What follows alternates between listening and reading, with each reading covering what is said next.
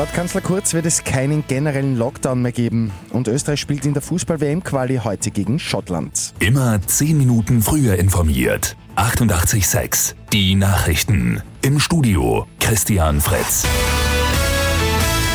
Einen generellen Corona-Lockdown wird es laut Bundeskanzler Sebastian Kurz in Österreich nicht mehr geben.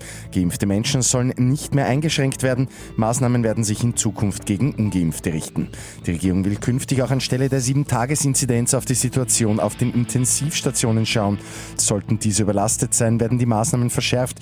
Wie das genau ausschauen soll, dürften wir morgen erfahren. Kuba hat als erstes Land der Welt mit der Coronavirus-Impfung für Kinder zwischen 2 und 11 Jahren begonnen. Geimpft werden zwei in Kuba entwickelte Corona-Impfstoffe, die von der Weltgesundheitsorganisation nicht anerkannt sind. Der Streik bei der deutschen Lokführergewerkschaft ist in der Nacht zu Ende gegangen. Vorerst zumindest. Die Deutsche Bahn geht davon aus, dass die Züge im Laufe des Tages wieder nach dem normalen Fahrplan fahren können. In der Fußball-WM-Qualifikation geht es heute Abend für Österreich gegen Schottland. Nach der 2 zu 5 Niederlage gegen Israel soll heute wieder ein Sieg her. Los geht's um 20.45 Uhr im Wiener Ernst-Happel-Stadion vor einer dürftigen Kulisse. Erst 15.000 Tickets sind für das Spiel verkauft worden.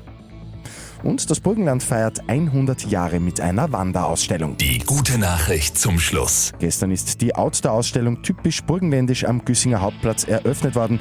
31 BerufsfotografInnen zeigen das Burgenland von seinen schönsten Seiten.